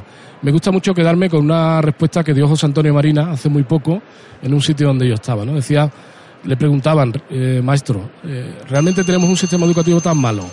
Y él decía, hombre, decía, hombre, si, si miramos el sistema educativo que teníamos hace 40 años, tenemos el mejor sistema educativo que hemos tenido nunca. Claro, pero, pero si miramos el perfil de personas que estamos educando para la sociedad futura que necesitamos, tenemos el peor sistema educativo. ¿no? Entonces, claro, hemos avanzado mucho, ha cambiado mucho. ¿La culpa lo tiene el profesorado? Pues no, la culpa lo tiene el sistema que no está preparado para, eh, para poner al individuo en ese centro del proceso, para adaptarnos a las nuevas necesidades que va a tener la nueva sociedad. Pues con esto nos quedamos. Paco Rivero, director del Campus Promete. Fundación Promete em, realiza una labor impresionante con los jóvenes, con los adolescentes. Si quieres más información sobre ellos, te remitimos a esa página web que es. Sí, eh, www.campuspromete.es. Y algo importante que no se me olvide, ¿por qué estamos aquí? Porque esto es innovación social el 50% de chavales que vienen cada semana a campus están becados para garantizar la igualdad de oportunidades en familias con rentas bajas o, que, o en riesgo de exclusión social. Entonces, eh, hacemos un proceso muy importante de innovación social con empresas, con voluntariado corporativo, con un número muy amplio de personas que nos acompañan de manera voluntaria, para entre todos ser capaces de entregar esas becas a estos chavales que teóricamente no podrían desarrollarse y lo llevan haciendo año tras año. Que nadie se quede con las ganas en cualquier caso. Que nadie se quede con las ganas. Contacten con vosotros y que os pregunten todo lo que haga falta y vosotros les vais a asesorar, ayudar y por supuesto facilitar el acceso al campus. Exactamente. Paco Rivero, muchísimas gracias. Nada, muchas gracias a vosotros y encantadísimo de estar aquí. Pues espero que te quedes mucho tiempo más con gente brillante. Gracias. Bien, gracias. Vicky, seguimos avanzando, nos encontramos en Expo Coaching. Ya sabes que esta es la feria referente en el mundo del crecimiento y el desarrollo personal. Esto que escuchas es el riguroso directo, evidentemente. Estamos en plena feria, a pie de feria. Y estamos intentando trasladarte el punto de vista de diferentes expertos que nos están hablando hoy en nuestro Gente Brillante sobre las tendencias eh, para este año 2018. Gente Brillante recibe a multitud de profesionales. Vicky Murcia, tenemos a nuestra siguiente invitada que ha venido de tu mano, como todos los que vamos recibiendo minuto tras minuto en este espacio. ¿Puedes decirnos quién nos visita en Gente Brillante? Bueno, puedo deciros que viene un torbellino de energía, de proyectos. La verdad es que Mónica Galán eh, es una grandísima profesional que viene a contarnos eh, que acaba de sacar libro, lo presenta dentro de muy poquito. Y bueno, ahora, ahora nos contará ella tantísimas cosas que anda haciendo. Mm, eh, volvemos a lo mismo. Mónica Galán es gente brillante. Mónica Galán es eh, un referente en el sector de la oratoria y del coaching en eh, habilidades de comunicación y además flamante escritora porque aparte de una mujer brava acaba de mm, crear algo que no te puede faltar, que es su libro Método Bravo. Mónica, buenos días, ¿cómo estás? Buenos días, súper ilusionada de estar aquí con vosotras, chicas. Qué bien, qué ambientazo hay. Totalmente. Tenemos un ambiente impresionante. Cada vez va creciendo más, qué maravilla, qué de buena gente. Afortunadamente, porque es muy significativo que el mundo del coaching y del desarrollo personal cada vez genere mayor afluencia de visitantes y eso quiere decir que estamos todos con un poco eh, en, en la misma onda de las inquietudes por ser un poquito mejores, ¿no? Por obtener mejores resultados, pero también por ser por ser más felices. Absolutamente, por volvernos cada uno nuestra mejor versión. No se trata de compararnos con nadie, sino de convertirnos en la mejor persona que podemos cada uno ser. Yo estoy feliz de ver tanta gente, de pensar en el nombre del coaching hace unos años y de alucinar con tanta gente bonita esta mañana aquí reunidos. Una pasada. Sobre pensar en nombres para ponerle el nombre a tu libro, no te lo pensaste mucho. No, la verdad que la- el apellido me lo puso fácil, la verdad. Bravo es mi segundo apellido, pero sobre todo Bravo es lo que decimos, pues mira, esta mañana es una mañana muy bravo. bravo lleno de gente, bravo por este maravilloso programa, por, por estas maravillosas profesionales. Y Bravo en realidad es un método para hablar en público en cinco pasos, que comienza en la B de bienvenida y acaba en la O de ovación. Método Bravo, libro publicado por la editorial Planeta. Así es. Que ve la luz cuando, cuando tienes la presentación, cuéntanos. Pues ya está, a punto de nacer el niño. En realidad nace en unos días, va a estar ya en las eh, librerías y el día 13 ya se puede comprar en Amazon en unos días y el día 21 en el Teatro Reina Victoria tenemos a las 7 de la tarde una mega presentación, cabe muchísima gente y estoy deseando sentir el calorcito, por supuesto, una presentación gratuita a la que todos estáis invitados. Vamos a profundizar en esos cinco pasos del método Bravo, pero querría que comenzases explicando por qué es necesario tener habilidades de comunicación. Pues fíjate, decírselo además a una mujer que admiro comunicativamente como a ti es, es un honor. Pero es la verdad, es que en cualquiera de los trabajos la fórmula para medir profesionales se ha vuelto cuánto somos capaces de transmitir, a qué nos dedicamos, qué estamos haciendo, cuáles son nuestros proyectos. En definitiva, saber comunicar una idea es tan importante como la propia idea. Así que hay que saber cómo contarlo. Se vuelve una herramienta necesaria no solamente para nosotros los coaches enamorados de nuestra profesión, sino en realidad para cualquier persona. En el mundo de la empresa, ¿qué es lo que sueles encontrarte? Porque es cierto que tenemos muy buenos perfiles técnicos, es verdad que hay gente muy buena en cada uno de los sectores que están implicados en el desarrollo de un negocio, pero no siempre nos encontramos con gente que sabe comunicar bien con sus equipos, que sabe transmitir el mensaje, que sabe transmitir qué espera del desarrollo profesional de cada persona. ¿Cuál es tu experiencia? Y además es una lástima, pues mi experiencia es que hay grandísimos profesionales, es lo que tú estás diciendo, saben muchísimo técnicamente de lo suyo, son seguro los mejores en cada compañía, pero la formación en oralidad, la formación en comunicación, a no ser que hayan elegido una carrera a ese respecto, no la tienen.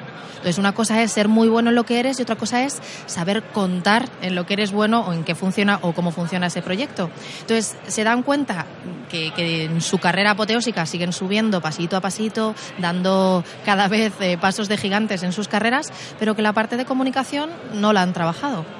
Así que me encuentro con gente que de verdad necesita esta herramienta cuando, de hecho, por una historia de éxito, llegan a, a, lograr sus objetivos y no son capaces de contarle a su equipo cómo lograrlo. O, por ejemplo, trabajo ahora mismo con una serie de directivos que tienen un caso de éxito sin parangón en España, abren en Latinoamérica y, y la faceta de la comunicación no la tienen desarrollada. ¿Cómo contar un caso de éxito si no sabes las fórmulas para hacerlo de una forma eficaz y eficiente? O sea que sí, me encuentro que me buscan, que me lo piden porque lo necesitan. y que lo están necesitando, así es.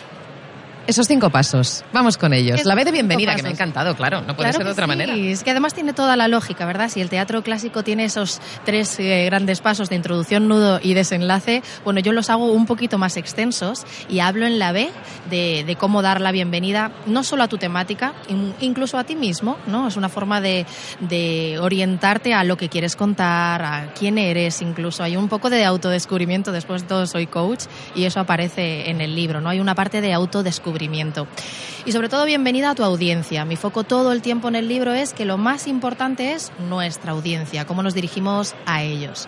La R de Bravo, esa R es reconocimiento y vuelve a tener esos mismos tres vértices. Pues reconocimiento a ti mismo, reconocimiento a tu temática en cuanto a investigar, ser casi el Sherlock Holmes de, aquella temática que tú vayas a hablar y reconocimiento a tu audiencia. Es que, ¿sabes qué pasa? Que, que, que, tú lo sabes bien, no tenemos, nadie tenemos un minuto libre, el tiempo se vuelve el recurso más caro del mundo y no reconocer a alguien que te está escuchando, que está haciendo ese esfuerzo de escuchar, es perderte una ligazón emocional con tu audiencia brutal. Así que la R es reconocimiento. Y seguimos avanzando. Tercer paso. Sí, la A es autoridad.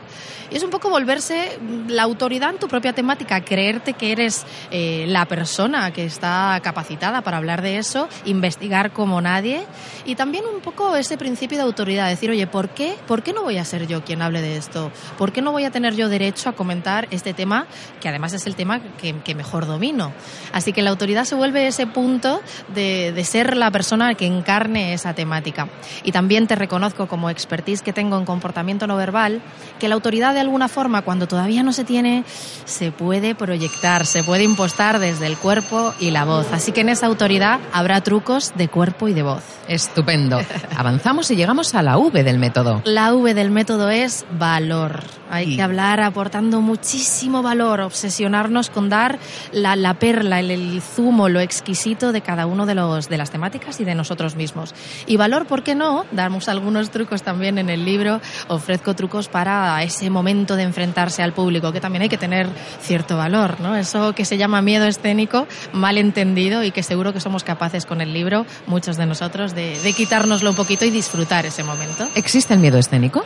existe y tanto y además se, se acaba encarnando, se acaba somatizando con cosas muy curiosas, ¿verdad? Sudamos una barbaridad, nos ponemos nerviosos, parece que la saliva dejara de producirse en ese momento y realmente se puede pasar muy mal. Esa, sensación de miedo escénico puede ser hasta un pánico terrible. La ayudas a contrarrestarla. Y llegamos a la O y la O es ovación. La verdad es que, oh, me encanta. Gracias, qué bonito, no lo había pensado así. Pero sí es, es la verdad, cuando uno prepara una temática espera que el cierre sea exquisito también. ¿Por qué no preparar con mimo el momento de la despedida. A mí me parece que se deshonraba un poco, que al final ponemos pasión en no tener miedo en el principio y al final dejamos que se caiga como si nada. Entonces yo, la O es un poco una O casi de obsesión con buscar un cierre redondo. Yo en este caso la O la pongo al O, llegamos al final de la entrevista. Oh. Pero lo bueno es que nos puede recordar cuándo se presenta Método Bravo, que es eh, la obra que está ahora mismo calentita, calentita y que vas a poder disfrutar en nada en este Teatro Victoria de Madrid, ¿no? Se celebra el día 21 de febrero, es un miércoles, 21 de, febrero a las 19 horas en el Teatro Reina Victoria. En la carrera de San Jerónimo, vamos, pleno centro. Y os espero a todos, eh, con confirmar simplemente en hola arroba monicagalan.com. Oye, quiero ir, pues eh, habrá una plaza esperando para ti. Y por supuesto recomendamos que nos perdáis esta obra, Método Bravo. Vais a aprender habilidades de comunicación, vais a tener mayor mm, posibilidad de comunicar todo aquello que queréis y que sois. Y esto a fin de cuentas es una herramienta muy potente que tenemos que llevar todos ya de serie. Y si no la tienes, bueno, la tienes seguro, pero la puedes mejorar gracias a Método Bravo. Mónica Galán, muchísimas gracias por acompañarnos. Un placer, chicas. Hasta pronto. Buenos días.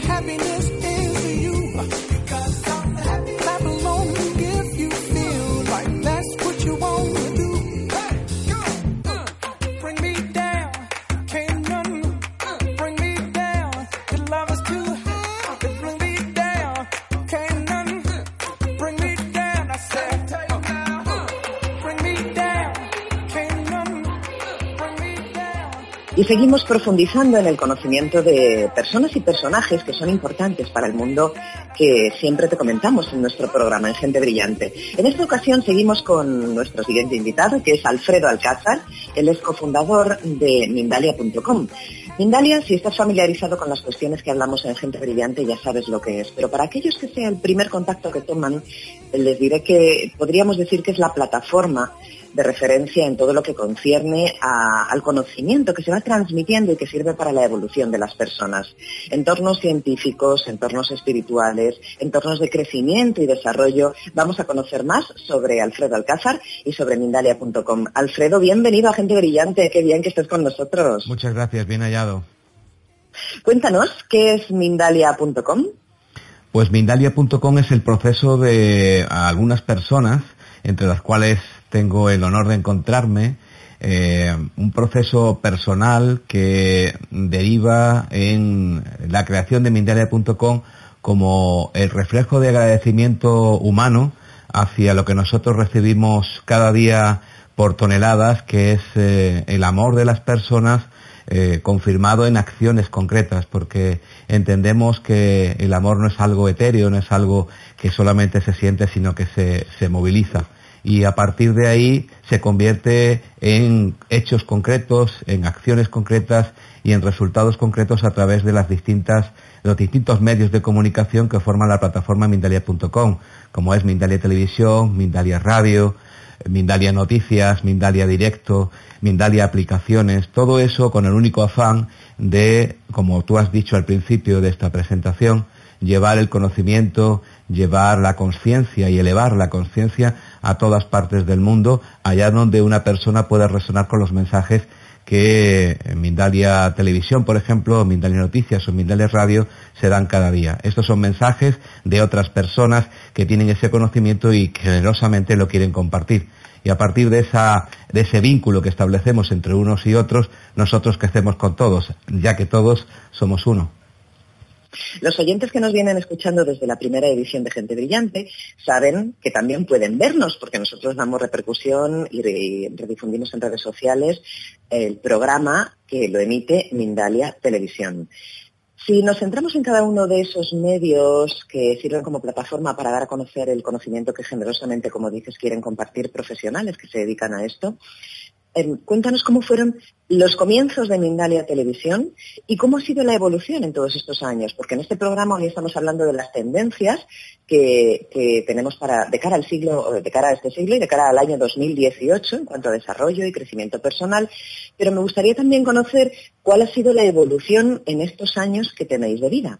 Pues la evolución ha sido meteórica como resultado de la necesidad eh, vital de cada uno de nosotros de trascender en un sentido más allá del económico, o más allá del político o del, eh, el, que nos marca este paradigma. Hay mucha gente cansada, mucha gente joven agotada de las eh, fórmulas que se reiteran una y otra vez en torno a lo mismo. Y a partir de ahí nacen nuevas creaciones, nacen nuevas ideas, nuevas tendencias que van a perfilar un futuro inmediato, porque esto va muy rápido. Así que ese crecimiento ha sido en pocos años, eh, pues eh, de una forma multitudinaria, de tal manera que en el año 2015 cuadruplicamos los resultados del, 2014, en el 2016 y 2017 hemos duplicado cada uno de los años, llegando a tener este año 2017 que acaba de terminar 67 millones de visualizaciones en ese mismo año. Eh, cuando en el 2016 fueron 32 millones de visualizaciones. estamos hablando de que en estos cuatro años y pico ha habido un crecimiento de hasta 9 millones de personas mensuales que nos siguen con más de 600.000 suscriptores en YouTube. Estoy dando datos eh, que pueden evidentemente medirse, ya que en Internet puede medirse todo y es, son nuestras estadísticas a día de hoy en cuanto a Mindalia Televisión. A esto hay que sumarle Mindalia Televisión en el canal de YouTube, me refiero. A, esto hay que sumarle eh, los de la propia página web, los de las noticias, los de las radios, que son radios terrestres en FM en Andalucía y también radios digitales para todo el mundo, que suman, eh, bueno, cientos de miles de personas que se suman a su vez a estas audiencias. En definitiva, son sinergias que se van creando en torno a una misma conciencia que se dispersa y se difunde a través de todos los medios que están a nuestro, son, están disponibles para nosotros. Es un esfuerzo importante, pero también un reconocimiento de que las personas saben qué es lo que de alguna manera les sirve y no les sirve. Y bueno, pues estamos intentando eh, desarrollar este modelo que eh, nos ha demostrado la experiencia que funciona porque las personas creen que realmente les sirve. Así que ha sido un desarrollo importantísimo en el que estamos involucrados con muchísimos proyectos de cara a 2018 eh, y bueno, todos intentando sujetar los pies a tierra porque esto no solamente funciona con sueños, sino también funciona con realidades y esa es la que estamos trabajando día a día. Evidentemente, de hecho, muchas personas cuando están fuera del cauce del mundo del conocimiento y el desarrollo personal piensan que, quizá está relacionado con muchas cosas, con muchas cuestiones místicas y demás. No, no, todo lo contrario. Son cosas muy prácticas que ayudan a que el ser humano sea más feliz, ni más ni menos, y a que obtenga mejores resultados en todos los eh, campos de su vida. Mm, has mencionado antes un término que a mí me ha dejado pensando, me ha resonado, como se dice en coaching. Mm, has dicho que la gente está cansada. ¿Por qué piensas que la gente está cansada? ¿Qué es lo que está pasando en el mundo? Pues lo que está pasando en el mundo es que se agota un paradigma y se abre uno nuevo eh, dentro de un proceso. Esto no va a ser algo mágico, no va a ser algo que de alguna manera eh, explote eh, llegado el momento, sino que irá poco a poco eh, este antiguo en el que estamos todavía, y yo llamo antiguo porque realmente a mí me suena ya antiguo, va a ir desapareciendo, sobre todo apoyado por las nuevas tecnologías y las nuevas fórmulas de vida que a su vez serán resultado de estas nuevas tecnologías. Y el nuevo paradigma que tiene mucho que ver con lo que nos dicta el corazón más que lo que nos dicta el bolsillo o la mente, eh, pues irán eh, poco a poco eh, funcionando y desarrollándose e implementándose en toda la sociedad que nos rodea. Se crearán nuevas, ya, ya se está produciendo evidentemente ese cambio, pero cada vez más exponencialmente se crearán puestos de trabajo que no existen, cuyas profesiones no existen ahora. Nuestros eh, hijos eh, tendrán profesiones absolutamente desconocidas para nosotros hace unos pocos años. Eh, las personas pensarán y creerán de una forma diferente. Habrá un estilo de vida que no se parezca en absoluto al que llevamos ahora y todo esto tiene evidentemente su controversia porque el, antiguo paradigma sigue funcionando y quiere seguir apurando hasta estrujarnos eh, literalmente, apurando todo lo que conlleva eh, el, ambiente en el que estamos hoy, el miedo, el terror, la desilusión, la desesperanza, la falta de trabajo, el terrorismo, en definitiva, temas sociales importantísimos que achacan a, que nosotros estamos de alguna manera viviendo, pero en realidad no es así. Nos quieren imponer y nosotros estamos intentando precisamente no sufrirlo, haciendo cosas que no tienen que ver con la sociedad en su conjunto, pero sí, y me explico, esta eh, reevolución no parte de un partido político, no va a ser liderada por ningún, ningún personaje mediático, no va a ser algo que tenga que ver con la economía, va a ser eh, una reevolución personal de dentro hacia afuera, porque no es posible ya, ya se ha demostrado un montón de veces en la historia que lo que viene desde fuera no, no implica que todo lo que hay dentro pueda revolucionarse, pero sí al revés, y eso se está demostrando día a día. La revolución y el empoderamiento de los individuos, de las personas sencillas, estén donde estén y estén haciendo lo que estén haciendo. No hace falta que hagan cosas como llaman otros importantes, desde la cocina, desde la oficina, desde el coche, desde cualquier lugar donde se encuentre la persona haciendo un trabajo interno, eso se verá eh, reflejado en eh, esa irradiación alrededor. Y esto tiene también que ver mucho con las empresas. Los empresarios, los líderes, están viviendo también ese proceso, aunque sea en silencio, a través del coaching o a través de otras fórmulas, pero también están reeducándose en este nuevo paradigma que nos toca a todos vivir, queramos o no queramos. Sí, es totalmente cierto y esto además tiene que saberse. Eh, dices que cada vez más las empresas están viviendo en silencio los beneficios del coaching. Esto es así, literalmente. Nosotros que nos dedicamos, entre, entre otras cosas, a ejercer esta bonita profesión, porque estás ayudando a las personas a ir del momento en el que se encuentran al momento en el que quieren estar, es decir, del escenario actual al escenario deseado.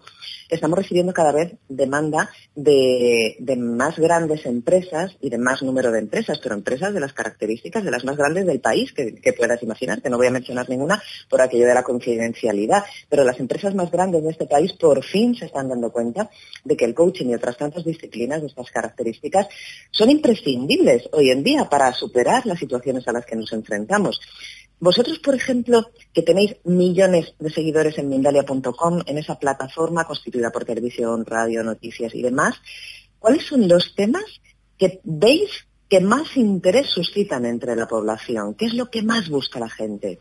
Eh, eh, hay en Mindalia Televisión, sobre todo, porque es eh, la plataforma más multitudinaria donde aparecen personas absolutamente desconocidas o personas muy mediáticas, muy conocidas.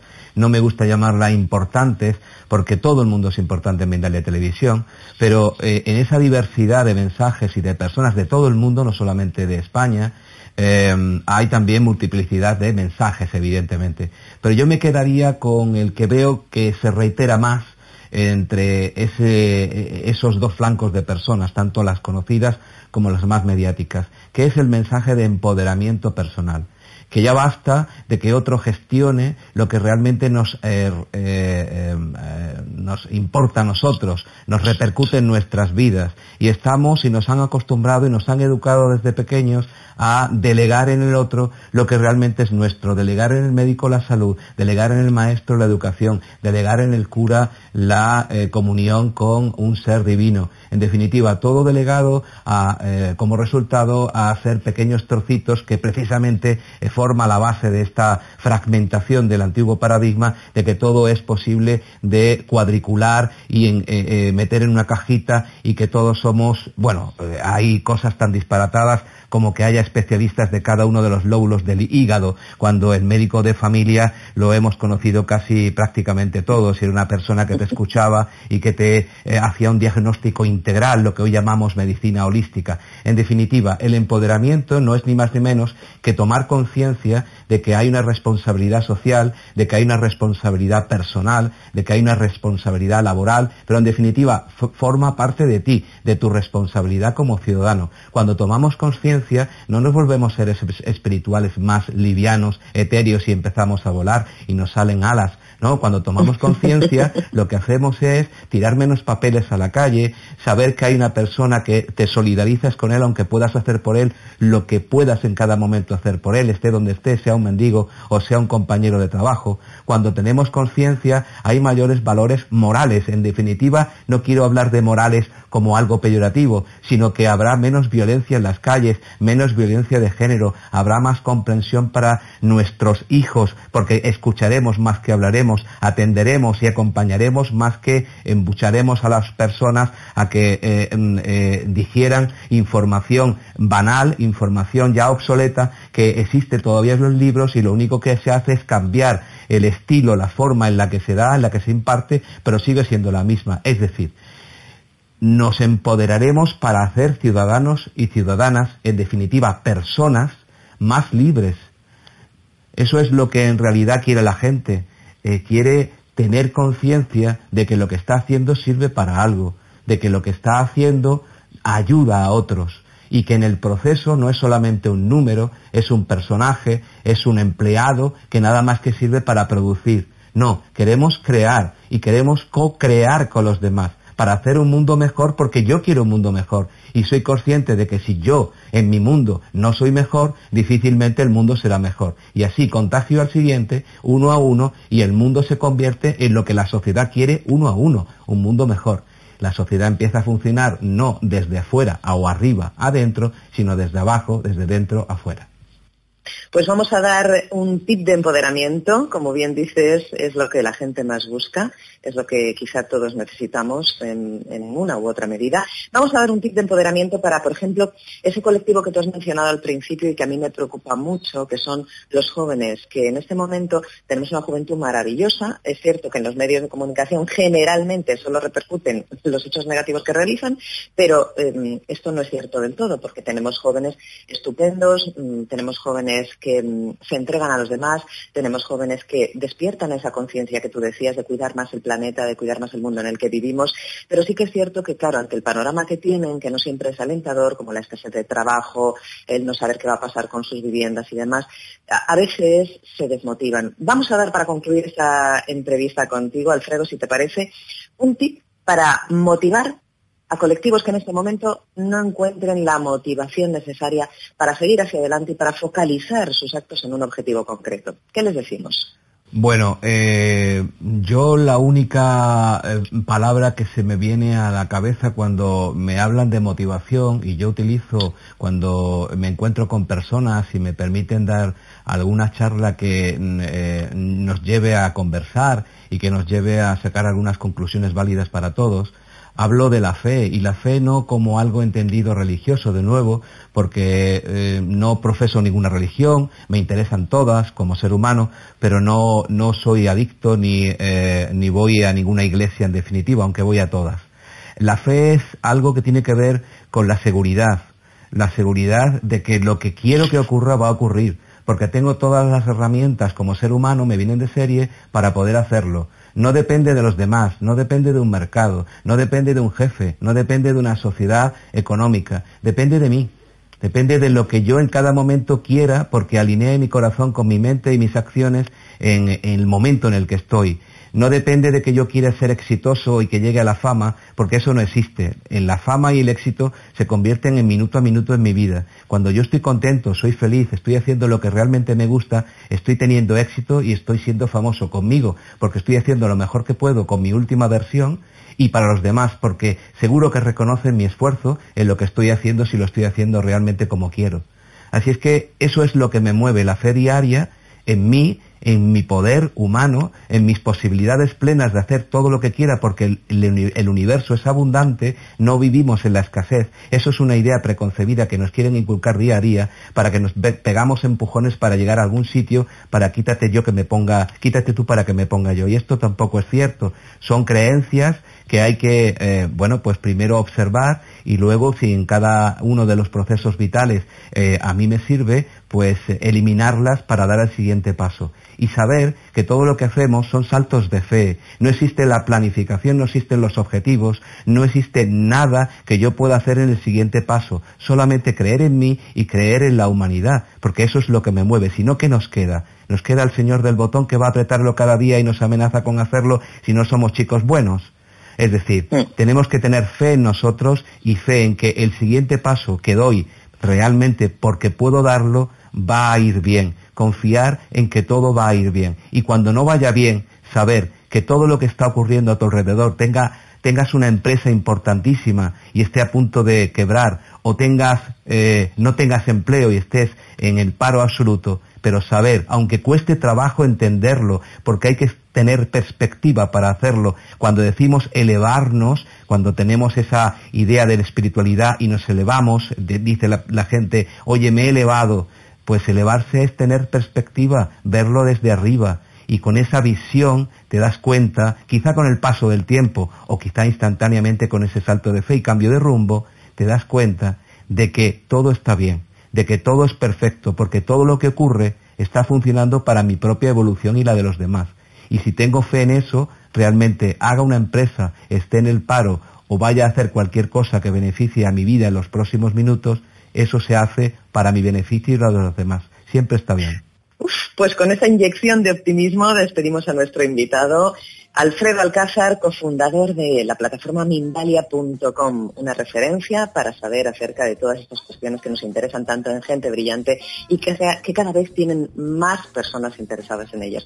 Alfredo, muchísimas gracias por acompañarnos. Ha sido un placer estar con vosotros y espero volverte a encontrar físicamente ya y poder darte un abrazo. Gracias por eh, la conversación. Otro muy fuerte para ti de nuestra parte. Adiós.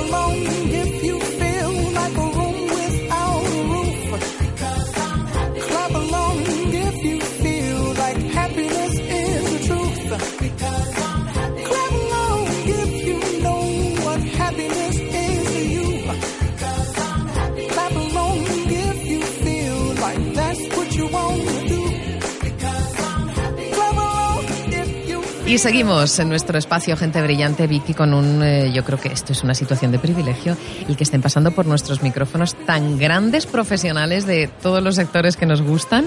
Sí, sí. Es, es lo que tú decías antes con, refer- eh, con referida a Frank Pucelik, que es eh, lo mejor de lo mejor, ir a uno de los creadores de la disciplina que a ti te fascina. Pues imagínate, eh, eso nos está sucediendo. No vamos a los creadores, pero sí que vamos a personas que son un referente en cada una de esas disciplinas. Sí, sí, personas que ya pueden aportar una experiencia real de un tiempo en el mercado y contarnos de primera mano lo que están viendo. Claro. Y lo que estamos viendo nosotros en Expo Coaching, en el pabellón norte de IFEMA, es, eh, fíjate, quinto año, ¿verdad? Es el quinto aniversario de esta Sí, feria. Sí, sí. Y cada vez viene más gente. Esto yo creo que sí que es tendencia, ¿no? Esto ha venido ya para quedarse, como siempre dice Quique. Sí, desde luego es una realidad, porque las empresas que se crearon, bueno, realmente hace poquito, porque las escuelas, todas las empresas de coaching mm, no tienen muchísimos años de vida en el mercado y ves que aunque ha pasado la crisis, muy pocos han cerrado. Siguen, siguen estando los mismos, nos seguimos encontrando los mismos, el tiempo pasa y, y las empresas siguen adelante y muchas con muy buena salud. Vamos eh, precisamente a hablar eh, sobre algo que nos puede resonar al término que acabas de emplear, al término salud, pero que también es una de las grandes tendencias para este, de cara a este 2018 en el mundo del crecimiento y el desarrollo, como es la neurociencia. ¿A quién tenemos para hablar de ello? Sí, tenemos a Natalie Rodríguez. Ella es una gran profesional. Eh, bueno, parece que digo esto con todos porque... Porque lo son. No podemos Sí, mentir. Es sí, que sí, si sí, son, pero es son. que es una, es una realidad, la verdad es que sí.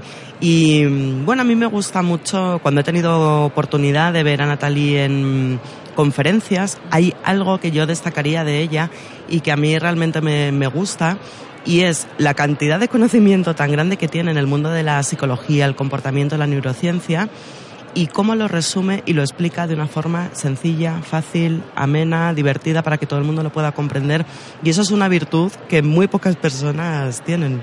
Vamos a conocer más en profundidad al- a la profesional que nos acompaña en este momento, Natalie Rodríguez. Buenos días, bienvenida. ¿Qué tal? Buenos días. Pues Muy un- contenta de estar acá con vosotras. Y nosotras muy contentas de que hayas venido. Mm, Vicky, cuando estábamos hablando sobre lo que se lleva de cara a este 2018, me dijo, indudablemente neurociencia, y si hablamos de neurociencia, tiene que estar en nuestro programa Natalie Rodríguez. Natalie, tú eres especialista en esta materia, en neurociencia, en comportamiento, y al mismo tiempo eres orientadora en proyectos sociales. Explícanos en palabras sencillas, en esas palabras sencillas que comentaba Vicky, ¿qué es la neurociencia? ¿Cómo la defines? Pues para mí la neurociencia es el estudio del, del cerebro humano ah, entendiendo también su comportamiento. Eh, ha sido algo que, como tú dices, es tendencia. Cada vez más la gente ah, se acerca a este tipo de conocimiento para poder comprender un poco más el comportamiento humano. Y cada investigación que se hace en este campo definitivamente que empiezas a, a entender muchos comportamientos de las personas, de los niños, de los adultos mayores y empezamos también a quitarnos mitos y, creencias que hemos tenido que resulta que no son así. ¿Podrías ponernos un ejemplo de una creencia que nos condicione como para limitar conseguir los objetivos que nos proponemos en la vida? ¿Algo que nos limite y que, sea, que se pueda considerar una creencia? Pues, ah, por ejemplo, una creencia que hemos tenido siempre es eh, que el cerebro eh, ya en la edad adulta, en la edad mayor, empieza a dejar de funcionar y empieza como a enlentecerse. Y resulta que con las últimas investigaciones se ha demostrado que eh, con la neuroplasticidad del cerebro y con diferentes investigaciones se ha encontrado que el cerebro puede mantenerse activo y que se continúan haciendo eh, ramificaciones en el cerebro. Entonces es algo muy interesante y que también deja la autorresponsabilidad en el adulto mayor, en las personas mayores, para mantenerse activos a nivel cerebral. ¿Cómo conseguimos mantener el cerebro activo? Porque sí que es cierto, imagino que también el componente genético tendrá una influencia grande, pero mm, es verdad que vemos a personas, a lo mejor lo que tú acabas de decir, ¿no? De ochenta y pico años, que se les ve despiertos, con ganas, con vitalidad, y en cambio hay otras que tienen la misma edad o incluso menos, que mm, están en esa situación que tú decías. Parece que el cerebro les está dejando de funcionar, como que ya no tienen inquietudes, como que no dan más de sí. ¿Cuál es la diferencia entre ambas personas? ¿Se puede trabajar el cerebro de manera que podamos ser como los que están más activos y no como los otros? Sí, definitivamente. Mira, en un programa que hemos llevado en diferentes centros de mayores aquí en Madrid, ah, nos dábamos cuenta después de aplicar diferentes estrategias, eh, pues cómo ellos eh, iban mejorando su, su capacidad neuronal. Entonces, había un aspecto que era fundamental y era la tranquilidad.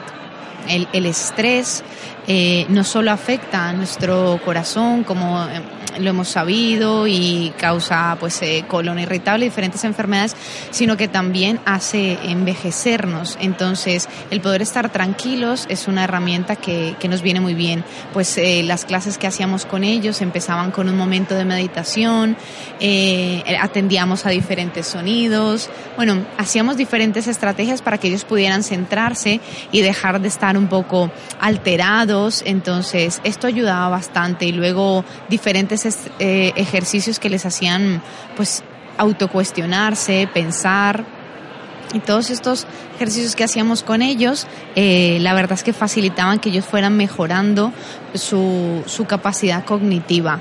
Hacíamos diferentes eh, ejercicios para, para preguntarles a, a, nivel de memoria, de que se pudieran concentrar y sí es cierto que notábamos que ellos, cuando le haces una pregunta, por ejemplo, a un adulto mayor, de dónde queda una calle, lo primero que hace es ponerse nervioso, porque ya está ese estigma social de no voy a poder. Entonces, en estos casos, siempre le orientábamos hacia que se tranquilizara, que respirara y ya de esa manera la información le iba llegando. Luego también están las asociaciones o los anclajes que utilizamos. Ten en cuenta que todo aprendizaje que nosotros tenemos, nuestro cerebro se remonta a algo que ya hemos aprendido, como a relacionarlo, ¿no? Entonces cuando dices, ah, pues esto se me parece a tal cosa, es porque estás relacionando y porque es lo que necesita tu cerebro, darle sentido a algo que ya has aprendido, algo nuevo con algo que ya has aprendido. Entonces el generar anclajes para ellos es fundamental. Yo les decía, pues la notita que pones en, la, en, el frigo para acordarte de algo, pero claro, nunca miras el frigo, ¿no? Entonces también está la capacidad de estimularse una parte poner esos anclajes, pero otra parte estar ahí como estimulando o estrujando nuestro cerebro, por decirlo de alguna manera.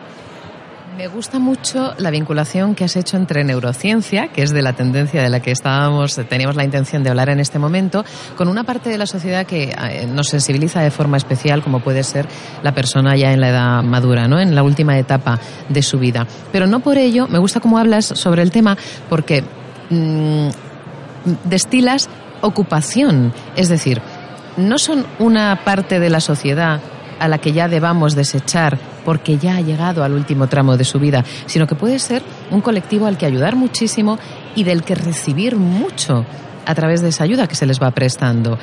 ¿Tu relación con las personas mayores te ha llevado a pensar, te ha llevado a ver casos de mejora, quiero decir, personas que han llegado a ti dentro de esos programas que has mencionado antes que ponéis en marcha, que han llegado, pues a lo mejor con un nivel cognitivo, no sé si el término está bien dicho, porque yo desconozco, pero con, con, con unas cualidades mentales más limitadas y gracias a los programas que habéis puesto en marcha, ¿has visto una mejora clarísima? Sí, sí, definitivamente. De hecho, en las primeras clases siempre les decíamos que lo primero que íbamos a eliminar, o al menos mientras estuviéramos en clase, íbamos a, a quitarnos la palabra de eh, esta memoria me falla, es que ya estoy mal, es que esas palabras las íbamos a eliminar. Entonces, que cuando estuvieran tratando de acordarse de algo, en vez de decir no puedo, iban a decir dame un momento. Entonces ya veías que ellos ya te contaban, decían, es que mi hijo me preguntó por cuándo tenía la cita médica y yo no me acordaba, pero yo le dije, espera, espera, dame mi momento, tú vas muy rápido, yo voy más lento, pero yo llego.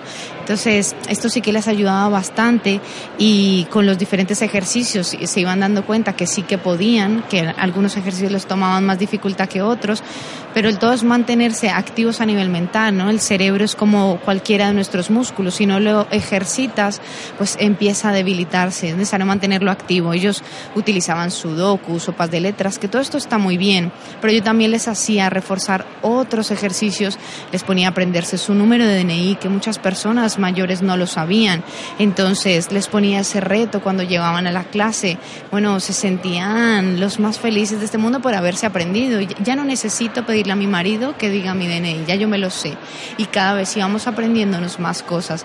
Entonces creo que esto es un, un acompañamiento que los adultos mayores definitivamente necesitan eh, y están, están en, en una edad en la que, como tú lo dices, podemos aprender muchísimo de ellos, porque han tenido toda una experiencia. Entonces, hay muchos programas en los cuales en grandes empresas los adultos mayores van y hacen, eh, pues como becarios. y van, Exactamente, exactamente, y van compartiendo sus conocimientos. Qué bonito. Y eso eh, además les ayuda a ellos a mantenerse activos, que es lo que el cerebro necesita, eh, todo el tiempo estar en movimiento. ¿Nos puedes, para los que todavía no hemos llegado a ese momento senior, ya nos va quedando menos, pero no hemos llegado, ¿nos puedes dar un ejercicio práctico que podamos eh, llevar a cabo para conseguir rebajar ese estrés que decías que es tan perjudicial para el cerebro y trabajar las cualidades de, de, de nuestra mente? Vale, pues particularmente para el estrés ah, puedes practicar, por un lado, el sencillamente respirar profundo, el relajarte durante varios momentos durante, pues, durante el día. Eh, eso te va ayudando. Hay otro ejercicio que a veces puedes hacer, es cuando estás por ahí, a lo mejor cerrar los ojos y empezar a prestar atención a todos los sonidos que hay en tu ambiente, discriminando uno a uno y cada vez tratando de escuchar sonidos más sutiles eso también es algo que ayuda a centrar mucho tu mente. Yo les, ahí, ahí ya van dos. Yo les ponía el ejemplo a ellos. Los ejercicios que hacemos acá es como cuando tú vas por la M50, que es una autopista muy amplia, y estás pensando con muchas cosas. Pues cada vez que tú centras la mente es como cuando coges una autopista más pequeña, empiezas a centrarte poco a poco. Pues esos dos ejercicios. Y un tercer ejercicio para poder centrar tu mente y a la vez estar eh, pues un poco más relajada es disfrutar sencillamente de, la vida, de esos pequeños momentos, disfrutar de una puesta de sol, aprovechar en esos momentos, ¿no? Porque muchas veces nos relajamos cuando tenemos momentos que nos tensionan, entonces necesito parar y respirar, pero también hacerlo en momentos agradables, ante una puesta de sol, la sonrisa de un niño, tener esos momentos. Natalie Rodríguez, psicóloga especialista en neurociencia, en comportamiento y orientadora en proyectos sociales. Enhorabuena por el trabajo que realizáis. ¿Dónde os pueden encontrar? Claro que sí, nos pueden encontrar buscando Sembrando con Amor, es eh, mi marca personal, mi página, y allí pues, eh, compartimos diferentes ejercicios, estrategias y proyectos que estamos haciendo con niños, con familias, sembrando más amor en las personas. Muchísimas gracias. A vosotras. Vicky, ahora entiendo perfectamente lo que decías, que expresa cosas muy complicadas con palabras muy sencillas. Muy sencillas. Y además fíjate que los ejercicios que ha recomendado, que parecen simples, podrían ser simples si realmente ponemos intención en las cosas pequeñas, pero que no lo hacemos habitualmente. Decía, reparar en lo agradable que te puede resultar ver la sonrisa de un niño. Pero vamos tan deprisa que no vemos ni el niño como para ver la sonrisa. Así que respiremos, sí.